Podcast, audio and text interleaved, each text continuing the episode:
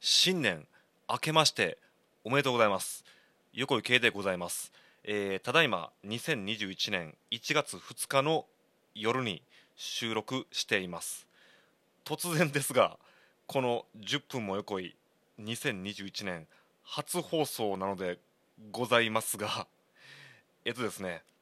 つい今までポッドキャストのしゃべる横井の収録をしてたんですよね。でまあしゃべる横井は、まあ、一応別にあの工夫したらあのー時間はいくらでも伸ばせるんですけど一応25分放送というのを厳守してるわけなんですけど25分じゃ収まりきらんかったんで ねもうこの10分も横井をいつも僕は便利に使ってますけど実はあの年始一発目にしてこの10分も横井はしゃべる横井の続きのトークをしようと思います。なので気になった方はポッドキャストのしゃべる声を先に聞いてもらった方がいいと思うんですけどなん誰が聞くかボケっていう方は、まあ、別にこの放送だけを聞いてても別にあの大丈夫な風に話しますんで、あの気が向いた方はポッドキャストのしゃべる声聞いてください。あの最新回を。誰が聞くかボケって方は、まあ、このまま聞いてください。えとそんなわけでですね あの横井家元旦は名古屋に行ってたんですよね。であの笹山さんあの神戸のミュージシャンですけどあの笹山さんがですねあの毎年名古屋名古屋の築地口にある夜空と月のピアスというライブバーであのライブ始めをしはるってことであの、まあ、そこで僕があのスタッフをさせてもらうというのも、まあ、あの3年連続のまあまあ行事になってる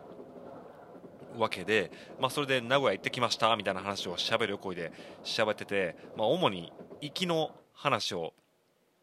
してたんですよね。ええまあ、でまあこの10分も横で喋ろうと思うのは、まあ、名古屋からの帰りの話をしつつ、まあ、あの何をそんなこのコロナで大変な時期に神戸から名古屋までそんな移動というか旅行というかしとんねんボケって思う方もいらっしゃるかと思うんですけど、まあ、それは確かにその通りですね。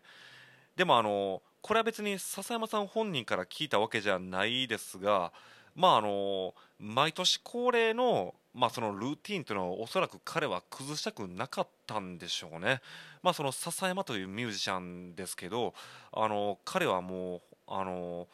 神戸の活動神戸でのみ神戸とか兵庫県ですね兵庫県内のみのみでしか今活動してないんですけど、まあ、例外的に名古屋でライブを、まあ、しはったんだろうなということで僕も行ってきましたでまあそのまあ行きはまああの目的地に向かうだけですから、まあ、ビューンと目的地に、まあ、向かって、まあ、向かったは向かったんですけどその途中にいろいろあって そのいろいろあったことはまあ喋る声でよかったら聞いてほしいなと思うんですけどまあそれで帰りですよ。あの僕はいつもあの高速バスを使ってあの神戸まで名古屋から帰ってくるんであの高速バスがあの深夜の12時半に出発なんで割と時間持て余してるんですよね、まあ、今、愛知県があの時短要請やってるんですよね、確か。その関係でそのライブハウス自体ももう9時であのライブ講義を終えてですね、まあ、そこからまあ後片付けしてももう10時ぐらいにはもう出てたんでだからそこからまああのーまあ、名古屋の築地口からあの名古屋に帰ってきてもまだ10時ぐらいやったんですよね。でまあ、これももう僕3年連続で慣れっこなんで、まあ、12時半まで2時間半、まあ、どっか適当に暇つぶすかと思ったんですが、あのー去年、一昨年なんかは、まあ、やはりさすが名古屋、名古屋で都会なんであの暇つぶしできる場所なんていくらでもあったんですけど何せあの今年はコロナ禍で時短要請が多分愛知県出てるんですよね。あの兵庫県はまだ出てないんですよそういうのが出てないといっても自主的に時短営業してる店結構多いんですけど。あの名古屋駅に着いたのが10時5分ぐらいなんですけどもうあの名古屋駅のいろんなお店屋さんがもうそこでガラガラガラってもうシャッター閉めてあったんですよね。であの全然お店どこも開いてなかったんですよ。であのしゃべる横井の方でまあ僕そのライブスタッフする前に名古屋に着いて、まあ、きしめんを食べたっていう話もしてましたしあそれからまあライブ終わりにその夜空と月のピアスさんでですね。あのそこのライブバーさんはあの毎週月曜日にカレー屋さんをやってあるんですよね。でも店長さんがですねあのカレーを作るのが得意な方なんですけどもう得意ってもんじゃないんですよ。もうめちゃくちゃうまいんですよね。でそこのあの自慢の焼きカレーというのを食べさせてもらったんですけどあの帰りその夜行バスなんですけど12時半に名古屋出発して神戸に着くのがなんと7時半なんですよ。あの高速で神戸からあ名古屋から神戸なんて2時間半ぐらいで行けるんですけどあのその僕の普段その乗ってる高速バスっていうのが難波ユニバーサル・スタジオ・ジャパン梅田と経由してあの神戸に着くという便ででほとんどの人がユニバーサル・スタジオ・ジャパンで降りるんですよね、まあ、今年はコロナ禍なんでそんな人はあまりいなかったんですけどだからそのバスを宿代わりにする人が多いんであの僕まあ滋賀出身なんですけど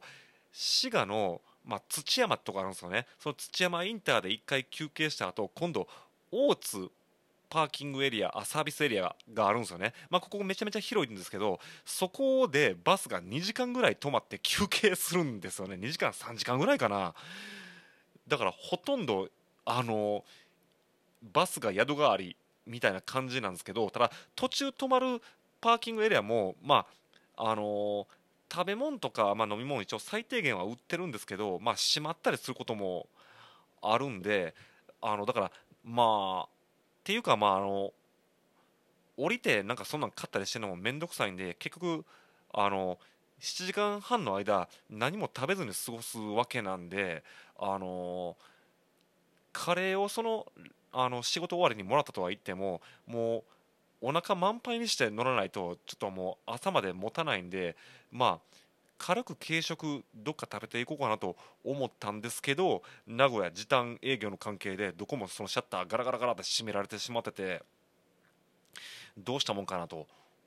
思っ